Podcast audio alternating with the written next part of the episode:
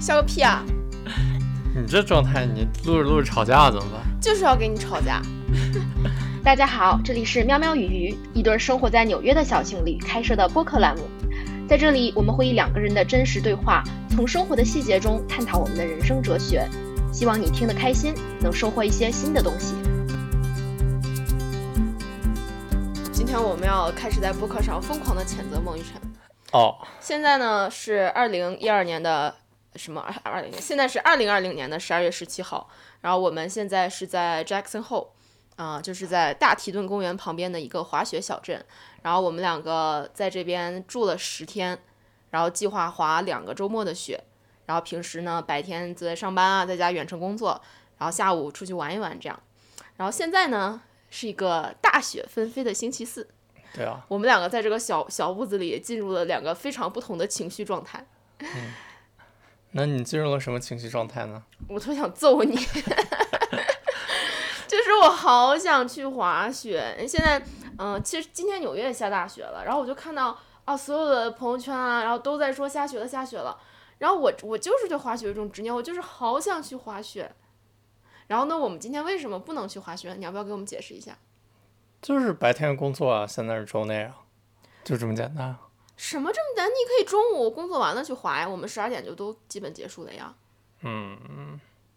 反正就是，我就想着明天、后天、大后天滑三天。就是你觉得滑三天就够了？对，我也不是觉得滑三天不够，那不是今天下雪了吗？嗯，就是在下雪的时候，你就很想去滑雪啊。可是我们昨现在为什么没有去滑雪呢？是因为我们昨天有个约定。对，就是因为昨天我看我说服不了孟雨辰，然后我想到我们最近在进行的沉浮实验，也就是我们这一期播客的主题。然后我们两个人做了一个约定，说我们石头剪子布，如果我输了的话，我就不去滑雪了，因为我们的那个滑雪通票要预约，要提前预约。然后如果你预约了不去的话，就可能会有罚款啊什么的。所以我们昨天就必须要做一个决定，就是提前一天决定明天是去还是不去。在那个时候，我们是不是已经知道今天要下雪？对，但是我没有想到是这么大的雪。我知道它是六六英尺，但是六英寸六英尺，但是我不知道是这样一整天都在下，就是外面的那个雪，你都看它，它都已经厚厚的那么那么一层特别漂亮的雪，你就特别想去滑。对啊，然后我们就决定猜拳，然后如果他赢了的话，我们今天就去滑雪；如果我赢了的话，我们今天就不滑雪。然后最后我赢了。对，然后我就把滑雪通票的预约取消了，嗯，然后就导致今天我看着这个雪，我也没有办法去滑。然后从早上开始，我看着它在下雪，我整个人的能量就非常的不对，然后就有一种非常躁动的感觉，就是特别想出去滑雪。然后我发现我大脑不停在说，那如果不滑雪的话，我一定要做点比滑雪更有意思的事情。他一直在想我能做什么呢？他就在不停的寻找刺激，然后但是我的整个身体里又有一种非常不爽的能量，就觉得这已经不是一个完美的一天了，这已经不是一个按照我的预想能够发生的一天了。因为在我的预期里，下雪的这一天，我们就是应该啊、呃早上起来疯狂的把工作搞完，然后十二点扛着雪板兴冲冲的冲去雪场，然后疯狂的滑 powder，然后就特别开心，就像以前我们每次滑 powder 那样。然后我现在就非常不爽，因为我觉得就是因为你，我没有过上完美的一天。那不是因为我啊，那是因为你自己啊。就昨天我们做这个约定的时候，你是同意的呀，而且你完全知道今天会发生什么。你为什么在当时可以做到没有期待，但是现在充满了期待，然后期待完成不了，然后就陷入了这种情绪里面？这就开始我们这一期播客的主题——沉浮实验。刚刚这个吵架真的不是我们编的，而是我们现在这一刻真的在吵架。然后也也是，嗯，我们这期想聊的话题，确实也是今天的我们这一个小小的不愉快，是这一期话题的一个完美的注脚，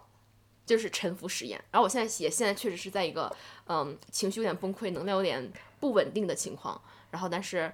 还是有一个声音告诉我，确实你说的对，就是。什么叫做沉浮实验呢？就叫回到我们应该说是我吧，你也没有看，但是我给你讲的，啊、我大概一两个月、一个月之前，然后连续看了两本书，然后这个书的作者叫迈克尔辛格，然后他写了一本个人的自传叫《沉浮实验》，然后另外一本叫《不羁的灵魂》叫《Untethered Soul》，然后这本书有个副标题叫《超越自我的旅程》，然后这两本书给我带来了巨大的震撼，就是让我直接意识到。我所有相信的东西都应该被全盘颠覆，以及我在人生这个时刻所有追求的东西应该被推倒重来。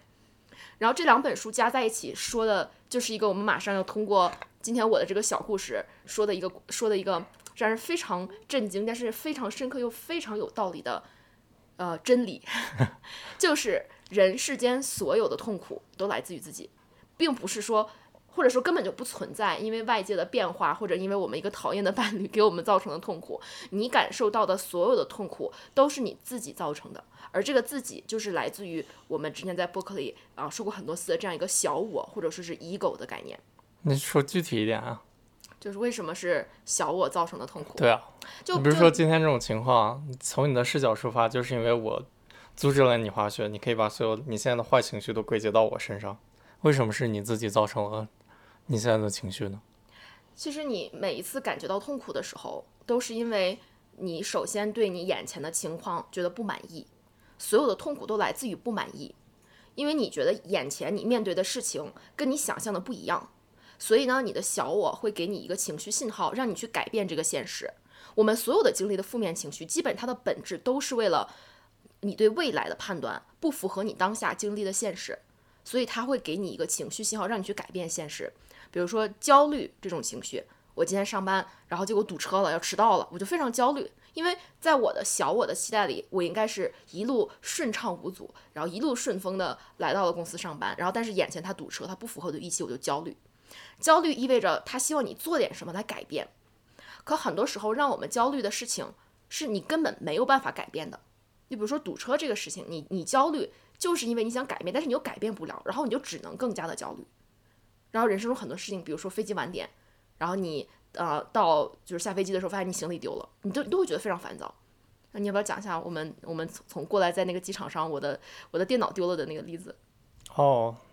哦，就是我们从纽约坐飞机过来的时候，然后过安检，然后我们去的那个机场也没有什么人，其实过安检还挺快的。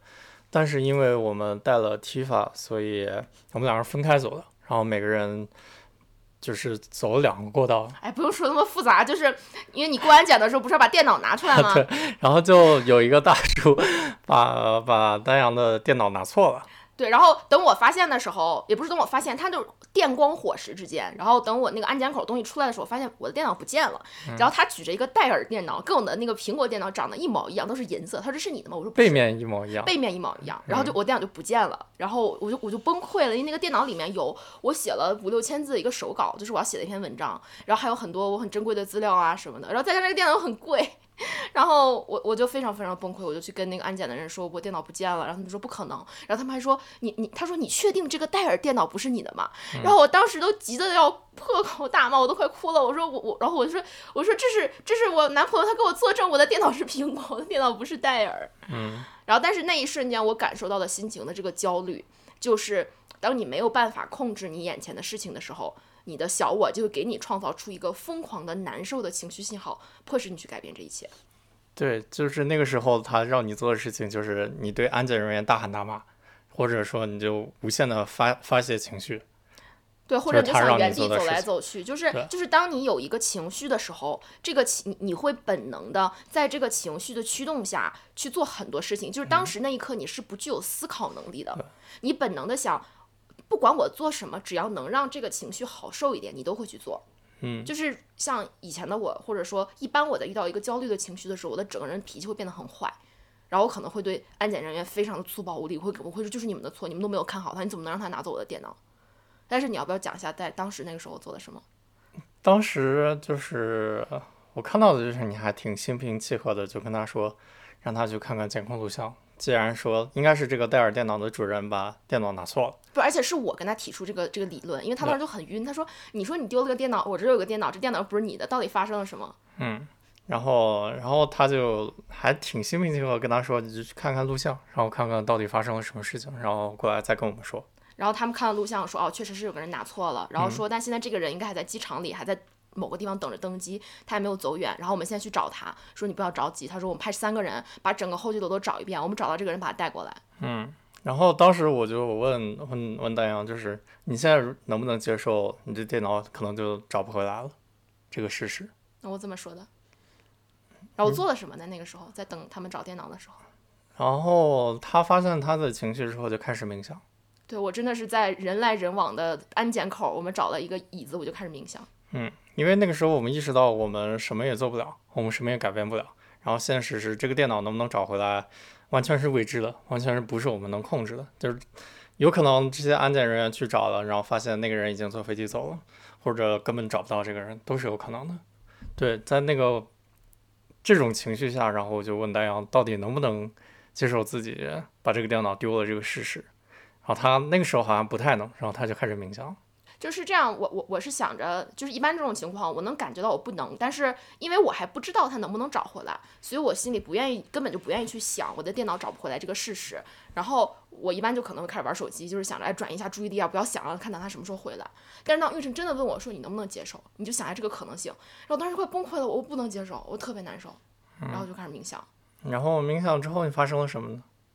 然后在冥想的时候，哎呀，这也是我们等下会给你会给大家讲这本书里面的内容，是这个书里的，呃，就真的是这本书改变了我，让我看完了之后，让我意识到，在这个情况下，我之所以感到痛苦，不是因为我倒霉，不是因为外界情况，不是因为那个拿错了电脑的人，而就是因为我自己对于未来的这样一种失控感。其实所有的我当时能感受到的焦虑，就是我的小我的一种恐惧，就是他对未来的一种恐惧。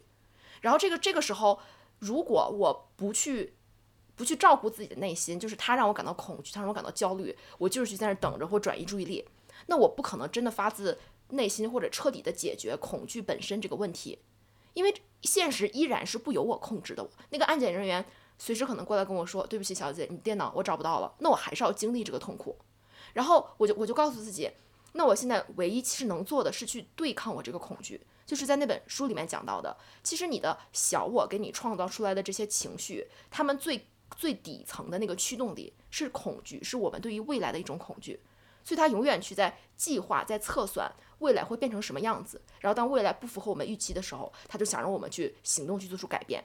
但是这个时候，如果你利用冥想的技术，你就坐在那儿，然后你专注在你的呼吸上，你去看着这个恐惧、这个焦虑，你去看它是什么形状，它几斤几两，它到底作用在你身上的哪个部位，你就会发现，其实这个情绪最底层的信号是一种。心在你胸口的一种很烦闷的痛苦的感觉，你其实所有所做的东西都是为了啊，不断的去跟别人大吼大叫，去改变你的行为，试图去改变这个根本就不受你控制的世界，来让你胸口的这个能量变得好受一点。然后，所以这本书就告诉我们，有什么大不了的？它只是胸口的一个能量而已，它只是一种恐惧。就是你，我们为什么宁愿把整个世界折腾的天翻地覆，都不愿意，然后也改变不了任何事情，而不是就去看看心心头这个心头这个恐惧，看看你到底想干嘛？看那个恐惧到底长什么样子，他到底想干嘛？对，看他到底想干嘛，就是你要意识到那个恐惧不是你。对啊，就是如果你在那种情况下回避恐惧，或者说做恐惧让你做的事情，你其实就被这个恐惧牵着走，然后就丧失了。啊，你的自我，然后外面什么事情都改变不了，然后就是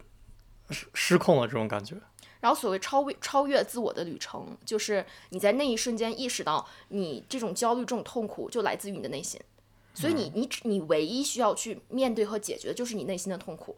然后在冥想的时候，嗯。因为我其实已经冥想了一年了，所以我对于冥想的时候的专注啊，然后关注呼吸啊，关注这种胸口的感受是有一定技巧的。因为呃，对于没有尝试过冥想的人，可能你遇到这种情况，你想试着坐下来冥想，你会发现你没有办法集中注意力，因为你的那种痛苦的情情情感太强了。嗯，就这时候我们要知道，我们作为人类。大部分人，你成长到二三十岁，就是你的整个人格已经形成了的时候，你每一天的生活的驱动力都是在被这个小我的恐惧给控制着的，没有例外。你每一次坏情绪的发泄，你每一次就是那种无所适从的焦虑，你想要转移注意力，全都是这个小我的一种控制。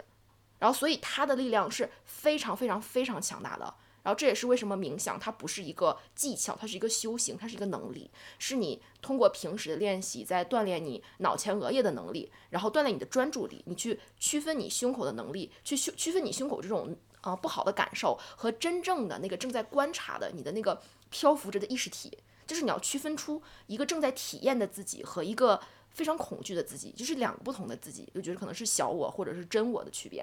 然后，因为我已经冥想了一年，所以我在当时在机场的那个时候，我就坐下来去冥想。我是可以感受到，就是我所有的这个痛苦都来自于胸口的这么一团能量，然后这个能量在不断的给我释放信号。他说我现在要跟人说这个，我要跟人说这个，我要走来走去，然后我要做各种各样的反应。然后这个时候我坐在那儿，我告诉自己我不要听他的，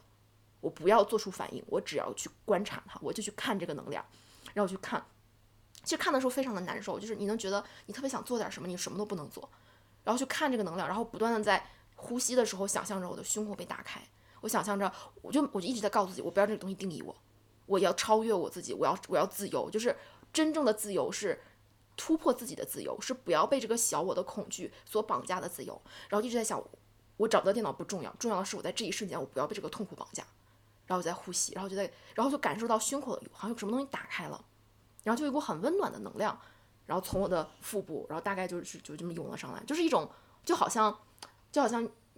外面下了雪，然后你你走在雪上，然后你没有任何的期待，你就觉得这一瞬间很美好，就是那种很当下的美好的感受。然后在冥想的时候，当我把这个嗯胸口的痛苦的能量给化解掉的时候，然后它出现了。然后我记得我当时哭了，是不是？嗯，对，就那个工作人员突然过来说那个人找到了，然后他马上就来，然后电脑也可以拿回来了，然后就就就算是意外之喜吧。就非常的神奇，就是我。记得冥想结束之后，我就热泪盈眶的，嗯，然后那工作人员就跑过来说，我电脑找到了，嗯，就就真的是当我已经彻底的接受和放下了我电脑可能找不回来的可能性，然后这个工作人员跑过来说，我的电脑找到了，是啊，对，所以其实明，嗯呃，不羁的灵魂和沉浮实验就讲的就这么一个过程，就是不羁的灵魂那本书，它讲的就是我刚才。呃，叙述的这个就是你，你所有的痛苦都是来自于你小我的恐惧，然后你真正的超越自我是你去勇于面对你的这个底层的恐惧，你在那个坏情绪来的那一刻，你不要被它牵着走，而是你去呼吸，你去观察，然后你等那个能量。他说你所有的那个不痛快，它只是一个能量而已，你等着它通过你的身体，然后这个时候你的心脏可能会跳的跳的有点快，就是他说其实你的心脏在消化这个能量。其实就是，其实就是你你的注意力不被这个情绪带着走，而是你去观察这个情绪的时候，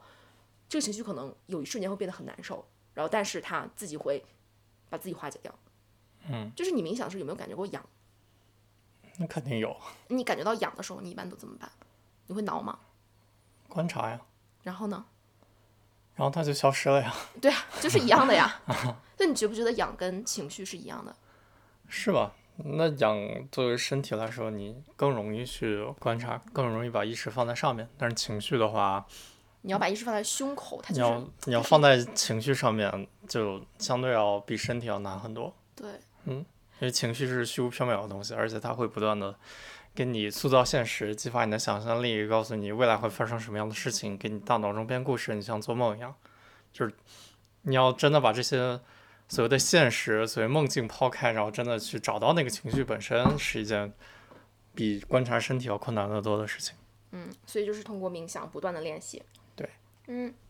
我觉得养跟冥想中感受到的养，跟呃你在冥想的时候观察情绪是非常相似的。因为我们的身体为什么会痒呢？身体痒是因为他觉得自己遇到了危险。就比如说，你看人的身体上觉得很痒，就是碰一下就觉得痒的地方，你的脖子、你的腋下、你的肚子都是很柔软、有重要器官的地方。然后，所以身体觉得痒是身体觉得觉得可能会危险，但是很多时候它是一个错误的预警，就是你这里痒一下，它并不代表这个地方真的有危险。然后，所以你的那些负面情绪是一个道理，是你的小我觉得你的这个人格遇到了危险。就是我们好像在播客第一期就给大家讲这个进化心理学的原理。人的整个这个情感系统，这个大脑的逻辑系统进化出来，就是为了帮我们判断未来，然后想象着通过呃理性来去计划或者是预判未来要发生什么，然后再通过情感来促使我们去行动，就这是一种动物的本能。就是当你遇到危险的时候，你就要逃跑。然后，所以每次当我们感到焦虑的时候，这个起作用的神经信号可能跟大草原上的羚羊听到了狮子来的时候，那个信号的本质是一样的。但是，当我们的人类已经进化了这么多年，我们生活在一个现代社会之后，很多时候这个小我对于危险的预警就是一个假警报，就是当你的现实不符合你的预期的时候，并不代表你真的是在危险之中呀。你你上出门上班堵车了，就是比如说可能丢电脑这个事情，它可能就是损失个钱的问题，但是它不是说明我这个机体真的遇到了危险，它更多的是他自己给自己创造的一个困扰。然后所以很多时候你怎么去对抗这种强大的对于危险的恐惧、对于未知的恐惧以及产生的一切想要让你去改变现实的那种情绪信号，就是你去观察它，你你不要去，就是你不要担心它。啊，你观察它的时候，它会变得更强大。就是当你观察它的时候，你反而没有在给它输送它需要生长的养分，因为你没有在允许它去抢占你的注意力，给你创造现实，然后指挥你去行动。你只是去看着它，然后切断它的那种吸收养分的来源。哎，这个说起来容易，做起来很难呀。就那天我们分析了一下，就这件事情，那个人他是啊，嗯，太着急了，然后拿错了。然后，所以说这个事情本质上来说不是任何人的错，它就是一个意外而已。然后这个意外恰巧落在我们身上。但是，假如说有另一个事件，我们这个机体受到了另一个个体的非常主观的恶意的啊这么一个行为，我们是否还能真的静下心来来观察？我觉得这是比这个挑战要难很多的一件事情。就比如说我们两个人之间，因为在亲密关系的时候，你很容易互相怪罪，就是因为在亲密关系的时候，我们对对方都有非常多的期待。嗯，就就比如说，假如说你只是我的一个普通朋友，然后我们或者是一堆人结伴出来滑雪，那假如说昨天我看大家都不想滑雪，真的，我完全就设想一个情况，假如说明天我问大家，大家说啊，我今天我们今天都要工作，我们今天不想去滑雪，然后那我看大家都不去，我想的 OK，那我就不去了吧。然后即使是今天下雪，我不会这么难受。就是因为我会觉得，那好吧，这事我也改变不了，就是那大家都不想滑嘛，就也没办法，其实也没什么，我就接受了。但是因为是你，我反而不能接受。对，你觉得我如果如果我是爱你的，我应该顺着你的意思走，我对应该跟着我对你有，期待。对我应该就是你想做什么事情，我就陪你一起去做而。且你知道，我对你一直有一种很奇怪的期待，就是我觉得你就应该喜欢滑雪。对，就是我不接受你，你你不你不像我一样疯狂的热爱滑雪，我不知道为什么，就是咱俩都很喜欢滑雪，但是我确实是有一种很强的执念，然后你是那种，就是我觉得你不是那么强的执念，啊，对，我喜欢滑雪，但我不是说就是你不滑不滑雪就要死这种感觉。就是你非要我滑，我可以我可以去滑，但是下雪了，我我我不滑雪，我在家待着我也可以。嗯我觉得你这种才是比较就是那种那种享受当下的滑雪心态。对，而且滑雪我不喜欢把自己逼得累得要死，动动也动不了那种。其实就是像上个周末，我最我一直在练反脚嘛，也没有一直到山上去走那种很难的道。我觉得滑雪现在对我来说，啊，我挑战自己是更重要的，而不是我一定要征服这座大山。然后咱们俩之间这种这种嗯、区分就在于，我不知道为什么就对你这点很不爽，就我觉得你怎么能不像我一样疯狂。然后所以在这一次，就是当你昨天去说不滑雪的时候，我就已经觉得哎呀就不爽。然后为什么今天我这么痛苦？因为我某种原因觉得我是可以改变这一切的。比如说我昨天在在就说我就要去滑雪，或者是我今天就再强硬一点，我就说我们现在就去滑雪。然后我又觉得我可以去改变这个事情，然后但是你又不是站在我这一边，然后我又非常怪你，然后我就觉得我整个世界都乱了，我就觉得我的小我就觉得这个世界根本就不受他的控制，就是他觉得你怎么能没有控制好这些呢？这些都是你可以控制的。他说你你你怎么能这么没用？你怎么你怎么连孟雨辰都控制不了？然后就疯狂的让我难受。然后但是这个时候，我觉得我解决这个情绪比解决在机场呃可能电脑丢了的情绪更痛苦，因为你知道我在那冥想的时候，我看见你我就不想冥想，我就想跟你吵架。就是因为他，你想在机场的那个时候，当时的那个情况，就是我啥也干不了，我的理性、我的感性都知道，我去找那个机场的安检人员说也没有用。但当时我坐在那儿，我就特别想跟你吵架，我就觉得，即使是我不能让你跟我去滑雪，我把你弄得很不爽了，我也起到了我的就是报复心理，就是我不爽，我一定让别人跟我一起不爽，对对然后我就觉得我心里会好受一点。但实际上，就没有区别，它还是这个小我的作用。对啊，你你如果不正视这个问题，你相当于把这个问题给转嫁出去，你把你心里那个负面能量，你想转移出去，但是最终冷静下来，这个负面能量会增大。对对，就是我把负面能量转，而且我我发现这也是我就这两天通过，因为我们俩在一块儿天天就是度假呀，然后上那边滑雪，每天有很多小摩擦，然后我就发现每次当我对你有一个什么事儿不满的时候，如果我把它发泄出去了，我其实那个能量是变多了的，就我可能当下觉得好了一点，但是我会更期待你的反馈，比如说我会期我会期待你被我伤害到，但是即使是你被我伤害到，你也会给我一个反的负面的反馈。就是就就昨天咱们去看博物馆的时候，当时我都不记得我们为什么事情不开心了，我已经哎，我们当时在车上因为什么事情吵架来着？我也不记得，反正反反正就是就是你要干嘛，然后对对，然后你你要你又不让干，然后然后我就说 OK，那我冥想一下，然后然后你你就开始他开始不让我冥想，就反正反反正不这中间发生了什么不重要，重要的是我们因为一件事情吵架了，然后吵架之后我就开始向发冲玉晨发泄，然后玉晨也不开心了，然后玉晨就不跟我说话，他不跟我说话，我发现我更不爽了，就是这种事情就没完没了。就当你对你的亲密关系的另一半开始有期待，然后当他满足不了你的期待，你跟他发泄情绪的时候，他肯定是会被你影响到，他会反过来，他反反过来对你有期待，嗯，就是他可能会觉得你为什么这样对我，这事也不是我的错呀，说你，然后就两个人就开始不断联想，然后这种负面情绪互相碰撞叠加爆炸，然后就就刚才我冥想的时候，我发现我只要我看你，我想跟你有有交互，只要是我想给你抛给抛给你个什么，这个能量对我的控制是变大了的。是的，它的能量是会变强的。是的，所以其实以后我在烦你的时候，我就应该躲得远远的，就不看你。我看见你，我就影响我的修行。说到底还是你的错。好好好好。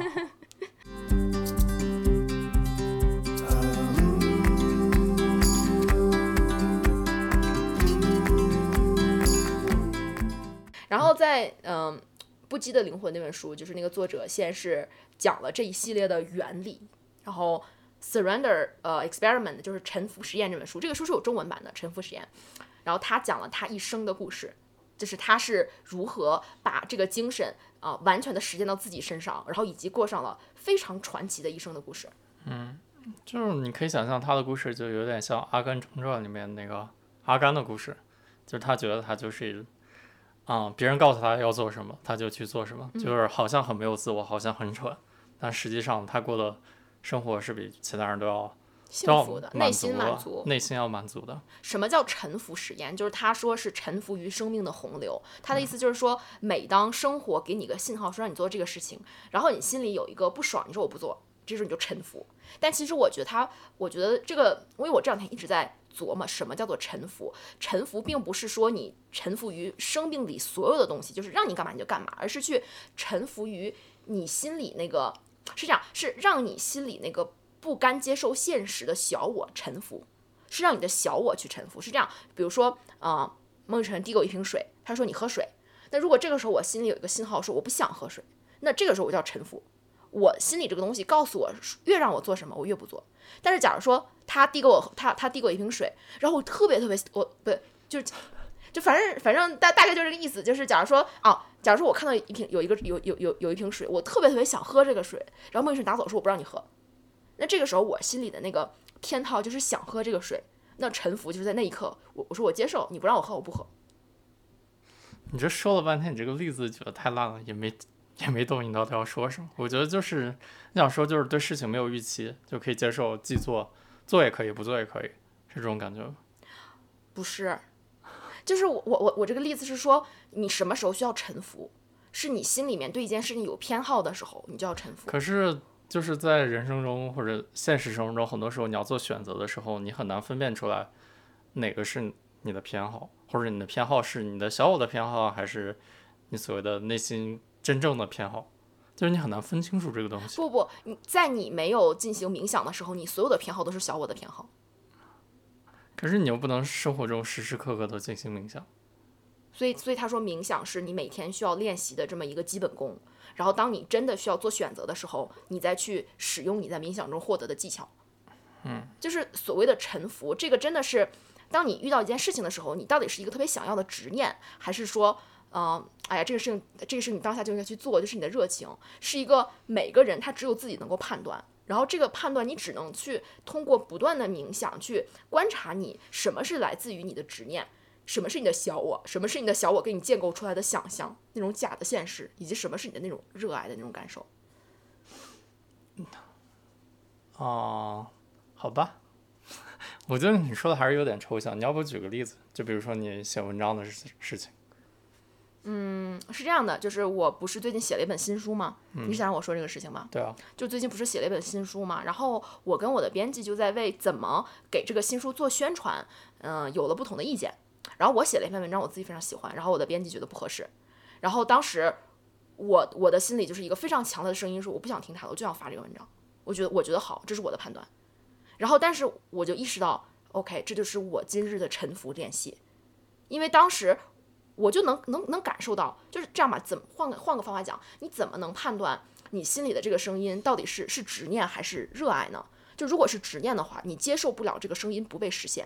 如果是热爱的话，那那你假如说现在你不让你去做这个事情，你可能会知道以后你还是有机会去做，你不会有那种一定要实现这个事情的执念。在当时他说这个文章不合适，我就想想我能不能接受不发这个文章。我告我发现我我没有办法接受，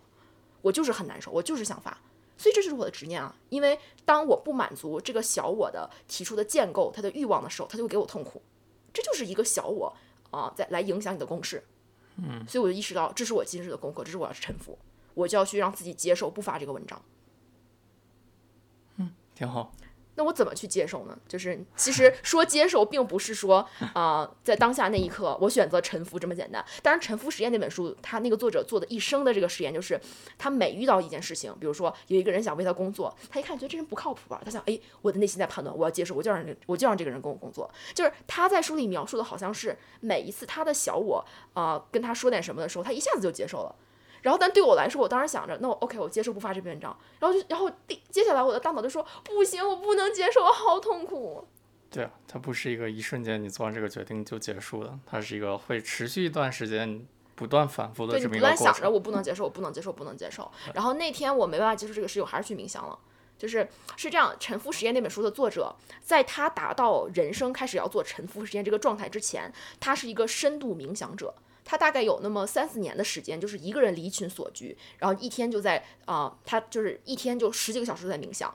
他没有没有工作，然后不跟朋友联系，然后每天就几乎他饭都不怎么吃的，就是只吃很少的东西维持他的呃那种那种生活。然后他在森林里面建了一个只有他自己一个人住的房子，然后一天就早上两个小时瑜伽，晚上两个小时瑜伽，中间就一直在冥想。而且他说那几年是他过得特别的幸福，他不是那种很苦的修行，他就是觉得他特别特别的满足。他觉得他的人生已经什么都不需要了，那种百分之百的平静。然后他是经历了这么长时间的冥想之后，然后他才他才他才开始做沉浮实验的。然后这样他做沉浮实验的时候，我觉得正是因为他的修行已经到了非常精湛的地步，他立刻可以分清这个是不是小我的恐惧，这个是不是他需要沉浮的时候。然后所以他，而且他因为他已经修炼的非常的炉火纯青了，然后他的这个专注力非常非常强，他意识到这儿我要沉浮，他啪就能让自己沉浮。然后我们这种凡人就不行，就是我要去冥想。就那天我跟就就我跟编辑要要发这个文章的事情，我真的难受了一一两天，因为这这个事情不断的回来，不断的回来，然后不断就跟编辑说，哎我你看是不是还是可以发？我就不断给他举例子，之后大脑在跟他找借口，然后一直到后来我就发现不行，这个能量一直在这儿，我不想再消失，我就开始去冥想，然后我就去冥想了好久，那天半个小时吧，四十五分钟，嗯，然后在冥想的时候，那天就就非常神奇，就是。就我在听那个 binaural beats 嘛，就是我冥想的时候听那种声波，然后我就发现那种特别不想臣服的力量变成了胸口的一个能量，然后我越在观察它的时候，我的心就会跳得很快，然后它不断给我输输送恐惧，然后他在跟我说：“你真的要把超越自我，或者说把你的小我的这些偏好完全抹杀掉，当成了你人生要努力的目标吗？”他说：“如果这样的话，你就没有小我了。”他说：“有没有人在保护你了？你不觉得这个世界很可怕吗？”然后他真的，他在跟我说，如果你继续冥想下去的话，你可能就要死了，就是就很神奇那种感觉。因为当时我坐在那儿，然后心跳巨快，然后整个人就那种通红通红的状态。然后当时我想，我靠，我不会这样死了吧。然后就可能看这两本书给我特别特别大的那种灵魂的震撼，然后让我意识到，我就跟我那个心里的声音说，我不会死。我说是你，如果我今天不把你这种非常强的能量给和解掉，那你才是我这辈子唯一痛苦的来源，就只有小我。是他我所有痛苦的来源，然后一定要把，我就一直在冥想，然后到最后那个我的心跳越来越快，越来越快，越来越快，然后那种感觉慢慢就消失了。嗯，都是纸老虎，你 看着看着它就消失了，就跟你身上出现什么地方痒、什么地方疼一样。就像就像吸血鬼，我觉得就是你把它拖到阳光之下，它自己就化成烟儿了。嗯。然后但是如果你还在黑暗之中的话，吸血鬼就一直追着你，它就很可怕。嗯。你还记得我那天冥想出来之后？记得，哭得跟狗一样。我出来跟你说什么了？你说你要死了，我我就说我冥想的时候觉得我要死了，然后就然后就给，因为我从来没有过这种感觉，嗯，就那天觉得非常震撼，可能走火入魔了。但是很神奇的是，那天之后我再也没有纠结过这件事情，就是这两天每当这个念头出来的时候，我就觉得就发发我无所谓啊，就没有什么好担心的，嗯，就再也没有再想过我要不要去跟编辑说点什么，就是我完全就接受了，就这这这件事情它不会再给我造成困扰了。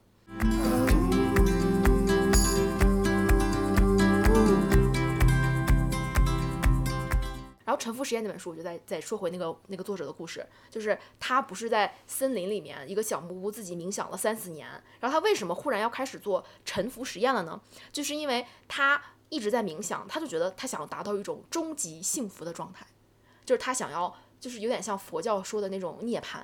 通过你彻底抛下了你的小我，然后你就怎么着就就那种终极幸福的感受。然后他说他有一天，嗯、做了个梦，梦见他在一个山洞里面走。然后这个山洞里面非常的黑，他手里只有一点点的光，然后他每走一步就能感受到恐惧，但他想着没事，我我我就拿着我这点光，我要一步一步的超越心中的恐惧，我往前走。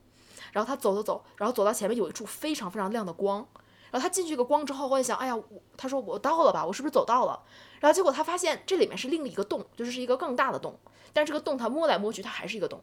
然后他醒来之后，忽然意识到。这是他的这个自我呃冥想这种灵性的修行，再给他一个信息，就是他该换一个方法了。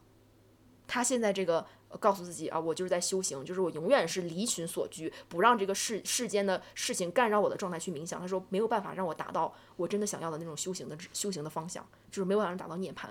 然后他意识到我该换个方向了。然后这个时候，他生活的一系列事情就是开始，呃，忽然来了这种机会，就比如说他的那个学校找他去做老师，然后或者是他他建那个房子旁边，忽然有一个人想也也想过来住，就是就是他的本来想要特别自己一个人永远在修行的生活，忽然忽然塞进来了很多这种俗世的东西。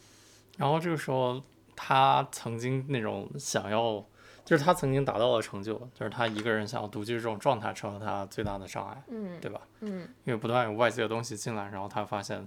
他内心是不喜欢这些东西的，对，然后不希望被人打扰的，然后这个就成了他下一步需要克服的点。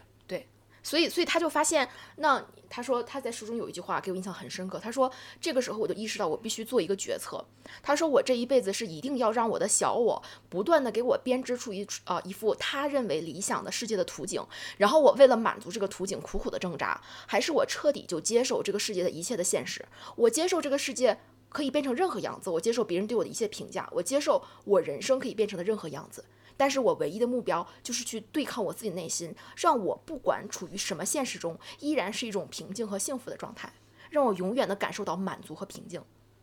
他说：“我到底是要去对抗外界，在这个我根本控制不了的世界里面去苦苦的挣扎，还是我通过冥想的方式去对抗我自己的内心？我到底是要向内修行，还是要向外修行？”然后他就意识到，你没有办法向外修行，因为你控制不了外面的事情，你你控制不了这个世界，我你连我们最亲密的人你都控制不了。你什么都控制不了。如果你把你的修行放在你要给自己创造出一个满意的外界的情况下，你的努力终究是非常有限的，你永远要经历你无法控制外界的痛苦。但是我们的内心是可以被控制的，就这一点，你知道，我有的时候跟你记不记得我们当时在呃夏威夷旅行的时候，然后在跟超哥他们在那个那个那个那个车里面，然后我就跟他们讲这本书，他们就说，但是你很多时候你的这个小我的呃本能的想要的东西，比如说想被群体接受的欲望，它是这种动物本能啊，它不可能被改变的。然后我就发现很多人他的他对他这个想法是反的，他觉得外界是可以被改变的，但他他觉得自己内心是不可能被改变的。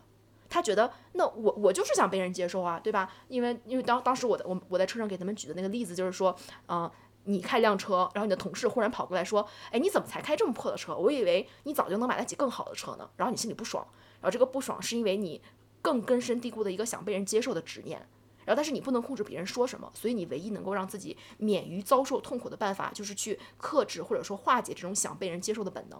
然后他们说，那想被人接受的本能是不可能被改变的，因为是我们的动物属性，嗯好像是有这个对话你记得吧？啊、然后，但是实际上，《沉浮实验》这个作者就告诉我们，以及我觉得我通过自己的冥想一直在不断的实践这一点，就是我我们内心的这种小我的执念是可以被改变的。相反，它是我们这辈子唯一能够完全受自己控制的东西。就是这是这是我们唯一能够把握住的事情，其他所有的外界，这个世界的本质是无常，就是你是控制不了它的，你只能控制自己的内心。对，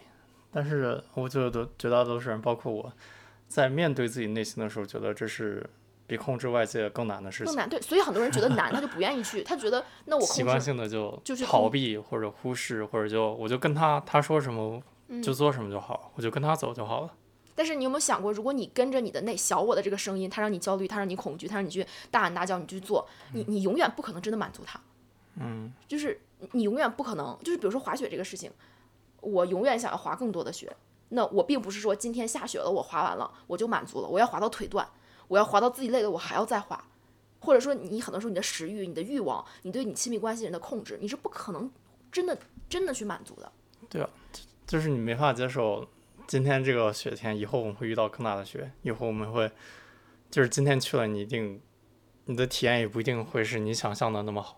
对啊，因为我只是想去做这个事情而已。我只是觉得这是当下我应该做的事情，但这个应该的想象是来自于我的小我，而且我真的去做了这个事情，我的小我可能又觉得这不符合他的想象，他又不高兴。嗯就如果你永远的，就像《沉浮实验》那本书里说的，你永远让你的小我来为你建构出一个对这个世界的想象，然后你让这个想象来驱动你去完成这个想象，或者说你去控制你用这个想象跟世界交互吧。对，让这个想象跟世界交互，那你永远会处在痛苦之中，永远不可能满足。对，因为你就是觉得这个世界应该是这样的，应该是这样的，然后这个世界就不可能是你想象的那个样子，是啊你就是不可能满足。所以你唯一、唯一、唯一能够实现幸福的办法就是不去想象，就是你不要去定义世界是什么样子，我应该是什么样子，你应该是什么样子。然后，所以《沉浮实验》那本书的作者就是发现，当他经过几年的冥想走到了那一步，他已经开始定义了，他开始定义我的世界就应该是永远在这冥想的，那这就是他要克服的执念了。嗯，然后所以后来他就被卷入了生命的洪流之中，真的是生命的洪流。他先开始，他他在林子中买下的那块地，然后忽然就有一个莫名其妙的朋友说：“哎，我觉得你这个地适合办一种那种呃，请一些印度的那些瑜伽大师过来讲座，因为当时是美国的七十年代，然后正好是美国的那种，当时七十年代就是那种呃精神修行非常流行的时候，刚刚二战结束之后，然后很多人对这种战争啊，然后这种资本主义的经济啊，然后有一种非常的迷茫和厌厌世的感觉，然后所以那一代人是非常投身于什么嬉皮士啊，都是那个时候的，非常投身于精神修行，然后所以那个时候啊，经常有一些印度的瑜伽大神，然后来美国各地巡回讲座，然后就有人跟他说，我觉得你这个地方适合给印度大师来办讲座，然后他就心里就写满了句，他说我不要，我想自己一个人修行，然后他他然后他就去臣服，然后他就变成了，然后他就开始不断的就做这个事情，然后后来他又开始办过呃建筑公司，然后又开始在一个大学里面讲课。然后后来又又又开始在监狱里面做一个呃冥想类的心理辅导的工作，就所有的他做的这些事情，全都是莫名其妙来到他的生命中的。就是一个一个朋友说，呃，哦，我我最近一直在监狱里面给一些犯人做心理咨询，他说我这周不去，你帮我去顶一下吧。然后他心里强烈说我不去，有什么监狱什么鬼地方我不想去。然后陈福陈福就去了，然后他就发现，好、那段故事也让我觉得非常感动，就是很多被呃关在监狱里的人。他发现，对于这些人来说，精神修行或者说冥想和灵修是真的能够，就是比什么监狱的改造啊，比什么恐惧啊，真的能够化解他们心灵的方式。就他可以让他们接受自己是个不完美的人，然后接受自己现在要经历这些痛苦，但是又接受自己的内心可以是纯粹的。然后他又讲，他每周都去跟监狱里面的人就去上课，就讲这些他书里面说的这些内内容，什么小我呀，什么修行啊、冥想啊，然后接着去带他们冥想二三十分钟。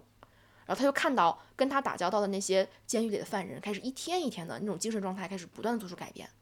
然后一直到最后有一个我我我特别感动的故事，就是啊、一个当时是呃是德州还是什么地方，就是一个呃犯了黑社会罪的一个前黑手党成员的一个重刑犯，就是一个非常高非常大，看着就是那种很坏很坏的一个白人。然后他说他在跟这个人做咨询的时候，发现他是对这些精神修行最感兴趣的。他说他每天都在监狱里面，他也没事干，那个犯人自己自己就在打坐和冥想。然后他说，后来那个犯人的案子要被重审，是因为呃警察发现了一些新的证据，然后这个证据可能让这个犯人从无期就变成死刑，还是或者还是个什么更严重的刑罚，就是可能会让他他当下的处境变得非常非常的坏。然后然后因为他要去经历这个呃更一次更更。重要的庭审，然后那个犯人就被单独关押，然后被被单独关押到一个只有他自己一个人的小囚室，连窗户都没有，然后特别潮湿。然后，然后这个作者很担心，他就在下一次去看他。然后去看他的时候，他那个时候正好他他在的那个呃房子，就是他的那那块地，他后来干了很很多很多房子，然后就有一个印度的瑜伽的大师，然后在他们那块儿，然后他跟那个瑜伽大师说，我有这么一个犯人，然后呃我一直在跟他做这个精神的修行和和这种呃心理上的辅导，然后呢，我觉得你他可能非常想见你，就是因为他们之前交流过，那个犯人就非常想见这个印度的呃瑜伽大师，然后他就带着这个瑜伽大师去那个关押重刑犯的那个那个特别特别小特别小的囚室去看他。然后结果他就发现这这个重刑犯，他曾经可能就是一个那种肯定是心里充满了暴力，然后充满了那种扭曲的心理，然后想要伤害社会的人，他变成了一个浑身在发着光的状态。就是他说他天天就坐在那个小囚室里面冥想，觉得非常的平静。然后他觉得他完全的接受这个审判所带来的结果，因为他觉得不管是什么，这如果是他真的还是需要服刑，这就是他在偿还他以前的做犯下的罪罪孽。然后他整个人就是那种非常平静、非常接受的状态。然后他们三个人去看他的时候，他们什么也什么也没有干，一句话都没有说，就坐下来在那冥想了一个小时。然后冥想了结束之后，那个那个重刑犯抬起头来，已经泪流满面。然后那个作者问他说：“说就就就问他说了一句话，说你不对，是那个印度瑜伽大师问他说，你感你现在感觉怎么样？就问他这一个问题，你现在感觉怎么样？然后那个人就哇哇的哭，他说我感受到了一种强烈的爱，他说我感受到了就是来自于这个印度的瑜伽大师一种强烈的爱，他说我感觉这个爱能够化解我心里面所有的痛苦和执念，他说我能我能够感受到不管我做什么都是可以被接受的。然后最后。他们就走了，然后最后那个重刑犯就被重审了。重审了之后，好像就就结果就结果就是非常的神奇，就是他也没有什么事儿，因为新的检方的证据不足，然后他就继续回去服刑了。就是他的人生也没有彻底的彻底的变得更差。然后这个作者就是经历了很多这种很神奇的事情，然后开始不断的跟各种各样的乱七八糟的人打交道。对，然后最后想说就是，都通过你给我讲这本书，我没有自己看嘛。然后他最后好像得了一些。外界看起来很好的结果，但是他还去办公司了，你要不要讲一下？这个还挺有意思。很不重要，我觉得我想说就是，啊，就像《阿甘正传》一样，很多人看《阿甘正传》觉得阿甘就很幸运啊，最后又有钱了，对吧？然后又有孩子了。他虽然好傻，但是他一生都很幸运，有很多外界上啊世俗上非常成功的标准可以套用在他身上。为啥很成功来着？忘了，他就是他，他无意间。搞出了很多品牌，然后他又去跑步，然后又变成了什么精神领袖，然后他又买了苹果公司股票，他又财务自由。哦，阿甘。对，阿甘。但实际上，我觉得这本书包括《阿甘正传》讲的讲的都是，就是就是因为他们觉得自己可以接受任何事情，然后才会有好的结果，而不是你去期望那些好的结果，而就能得到好的结果。我觉得也不完全所谓的是好的结果，而是说当他。彻底的接受他生命中的一切事情之后，好不好就不重要了。就是在他的那个内心尺度而言，因为很神奇的是，这个作者后来呃莫名其妙的在八十年代的时候发现了他对于写代码非常的有天赋，然后他就成为了一个软件公司的创业者。然后当他创业者，他就忽然变得很有钱，对吧？就是他他开始不停的写代码，然后这个公司就变成了一个全美非常非常成功的公司，还上市了。然后后来被 WebMD 收购了，然后他就变成这个公司的的 CEO。然后就是一个他一个曾经特别想离群索居的人变成一个 CEO，然后这个东西看起来你好像是哎呀这个人呃他忽然就就创业成功，你好像觉得他他非常的非常的优秀，但是你会看他的故事，他就发现他成为 CEO 的每一步都是很神奇的一种外界来的一个力量，他从来就没有在乎过他能不能真的成为 CEO，能不能真的有钱，他根本就不在乎财富。然后然后接着我就想说为什么是。并不是全都是好事儿，因为他这个 CEO 的职位最后开始被呃美国的检美国的这个 FBI 调查，然后最后被被起诉，就是因为。他当 CEO 之后，被他们公司的一个手下给揭发，然后说他们这个整个公司的高管都财务造假，但实际上是这个手下自己造假，被他们公司的高管抓到了，然后这个手下反咬一口就去跟警察诬陷，说这个公司的高管造假，这样他自己的那些小小的呃贪污啊腐败啊就不就不是问题了，然后结果美国的警察就信了，然后就开始调查他们，然后调查了十几年。然后在调查的时候，这个他一手创立的公司就是经经历过非常多的波折，然后他根本就不能在这个公司待了，因为他每天都要去处理这些调查，然后他不停的要跑到华盛顿特区，然后去法院里面去起诉，然后去跟律师相处，然后去去不断的去从一个 CEO 的角色开始变成了一个一个随时可能深陷牢狱之灾，而且他心里知道自己是清白的这么这么这么一个完全的人生状态的转变，就是我觉得一般人这时候早就早就疯了。就是我就想着，我丢了个电脑，我都那么崩溃。那如果如果我在那么高的一个位置上，就是已经拥有了看似我可能拥有的一切，然后忽然被一个彻底在诬陷你的人拉下马，这个简直就那种偶像剧里的剧情，简直就气死了。你觉得他被诬陷，他好生气啊。但是他说，即使是在他处理这个这起诉讼的那十年间，他的内心也是非常的平静，非常的幸福。他说他可以接受任何事情。他说如果如果就是因为这个司法体系不公，然后他就被扔到监狱里了，他也接受，就是他接受所有可能的结果。然后，即使是在人生那么大的波折、那么大的挑战的情况下，他依然不断的选择去臣服。然后最后，他们那个案子里面所有的高管都基本上，嗯，都很多案子都没有走到法院，因为根本就是检方就没有足够的证据。然后走到法院了之后，也宣布根根本就无罪，就没有一个人被判有罪，没有就他们那些人一天都没有在监狱待过，就彻头彻尾就是一个诬陷的局。然后以及以及 FBI 自己不肯认错，然后所以拖了十年的一个浪费公共资源的案子。嗯，对。所以我觉得人生就是不要有期待。那你现在还想滑雪吗？我觉得现在可以接受了。好，挺好。嗯我们聊一个一个小时之后，你可以接受，你缓解了你最开始那种暴躁的状态。对对对，其实我当时在，哎，我觉得我我刚才的那个能量真的是非常的呃缠绕。他也不是想滑雪，他又在跟我说，那不滑雪的话，你下午一定要做一些有意义的事情。他说，你要么就录播课，你要么就在家读书，或者你去做点什么，你不能让你的时光虚度。就因为我有一个很大的执念，就是咱俩聊过这个问题，就是我有一个很底层的那种执念，就是永远不满足，永远想要实现更多，觉得自己是无所不能的。然后想要把自己所有的时间都填满，然后想要把所有的事情都完成，就是我的这个执念给我带来很多痛苦。然后所以其实就是都是一样的东西，就是我想滑雪的时候看到下雪，我想滑雪，也是我不满足，也是我觉得我应该去滑雪，我的人生应该这样，应该那样，应该那样，我不断的在定义自己的人生，我觉得这是我当下最大的执念。好，那对你有什么改变吗？你觉得整个沉浮啊，或者是对我觉得我都在说我自己。哦，对我改变也挺大的。那对我的改变更多的就是在在股票交易上，就更加能接受，就我我不能自己去判断任何事情，然后或者不能自己去设各种各样的假设，不能说我看了这个公司的财报，我自己做了一个模型，然后我自己给它设一个价值，它就该是什么样的。我觉得更多的是，嗯、就是让市场告诉我他要干什么，然后我只是观察者，然后我只是跟着他的步骤走，然后不要尽量把我自己抛出去，这是我现在想要努力达成的方向吧。就是通过股票交易来修行。对啊，我觉得炒股真的是太容易有期待的地方了，哦，因为你的。钱在那里面啊，你怎么可能没有期对，待对？而且特别是当你有时候你觉得特别自信，然后把你的就是百分之八九十都投到这个股票里面，你觉得它一定会涨，或者你觉得它一定会跌这种，然后当现实跟你的期待不符的时候，这个时候要止损、要认错，是比你啊、做普通观察的时候要难很多的。就是你更更加不容易去止损和认错。对，当你有期待，或者说你非常自信，就是你觉得你的判断一定很对。当你这个 ego 非常非常大的时候，或者根据过去的经验，你觉得现在一定很对的时候，这个时候认错是更难的。嗯，嗯，然后就这个时候如果不认错的话，往往就是一错再错。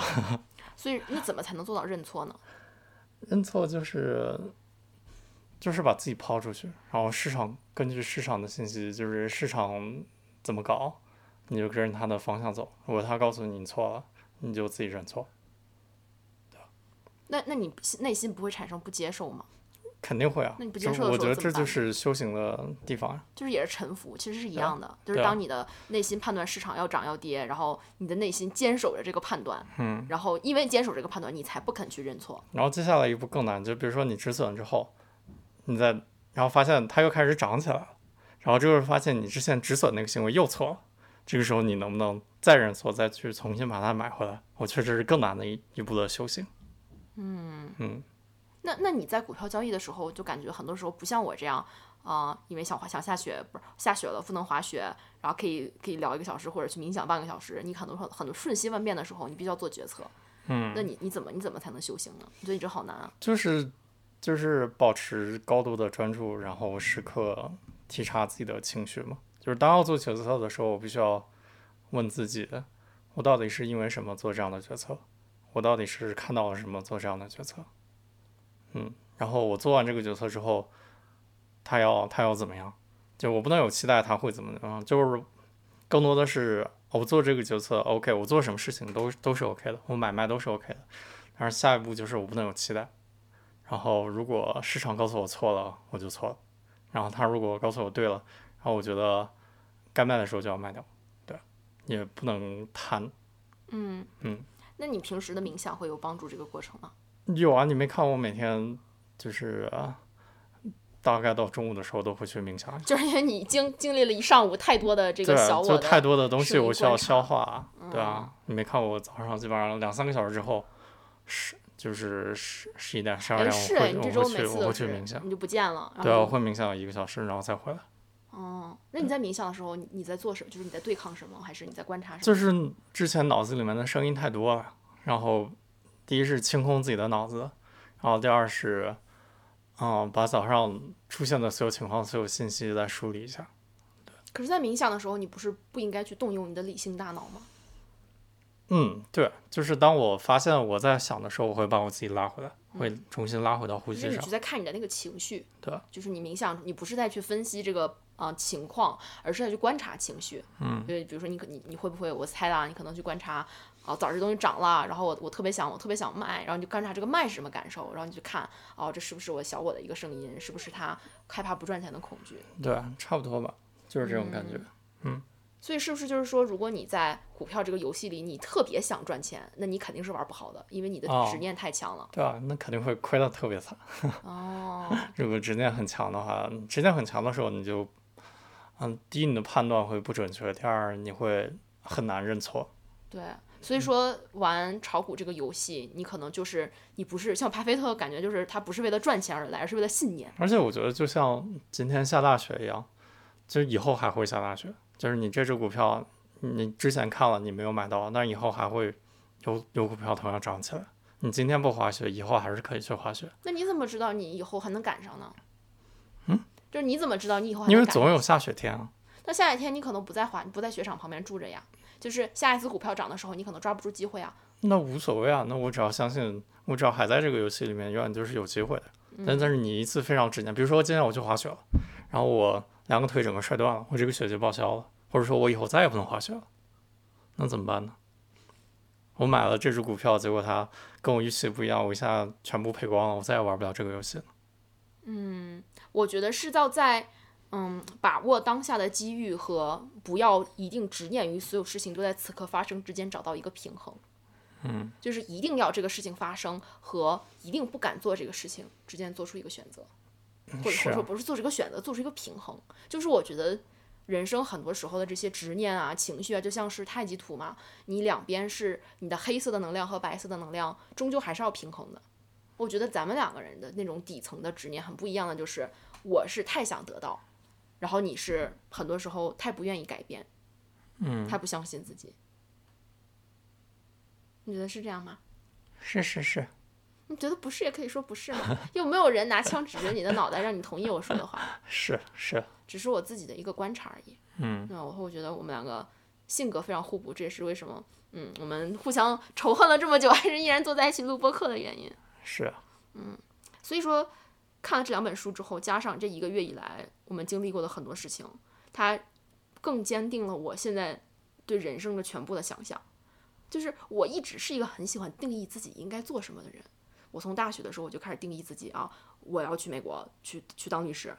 然后在在大学的时候，在美国法学院第一第一年的时候就就定义自己啊，我一定要转学，我一定要考很好的学校。然后或者是后来在纽约工作的时候，我就定义我自己，嗯，我一定要做一个呃玩遍各种极限运动，然后同时又能工作赚钱的人。然后就是我永远在想我的人生要做什么，我我我的人生目标是什么。但是我发现我是那种，当我完全执着于用目标来激励自己的时候，我就会陷入到对于完成目标本身的执念里面，而去忘了，那真的想要激励每一个当下的我自己去努力的，应该是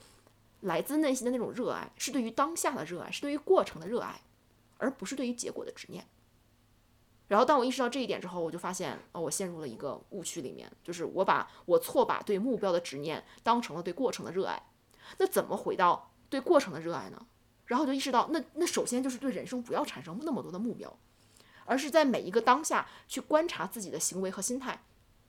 去观察我在做每一件事情的时候，到底是由于这个小我的恐惧，还是让我对外界的执念在驱动我去做事，还是爱，还是就是当下那一刻，我就接受，不管我做什么，我都是一个非常非常有热爱的地方，我接受眼前的一切的呃行为，我眼前的这个东西所有的状态，我就是去做这个事情。就是我最近在工作工作里面，嗯，我我我之前跟你讲，我在微博上也写过，就是有的时候会有一些啊、我非常不愿意去干的事儿，或者说我当时就觉得这个事就不应该是我干，我觉得凭什么是我干？然后但是你有没有发现，今年整体上，我就算是半夜要加班，我从来就再也没有跟你抱怨过工作，就是没有真的觉得，哎，我不想做这种工作，然后我想换工作，我不想加班，我觉得很累。就是我开始接受了我在工作里面，OK，偶尔会有意外，对吧？你忽然要加班，你忽然要做这个要做那个，但是每一次当我发现我的内心有一点点的不想要加班的情绪的时候，我就开始臣服。然后就开始会放一些那种冥想的歌啊，那种读书安静的音乐，然后一边干我就想着，这就是我眼前要做的事情，我不要让我的小我来判断我该做什么不该做什么，我就要把这个东东西做好。然后我就会让自己的内心的那种能量充盈起来，去找到我当下这一刻对于过程的热爱，我就是去做它。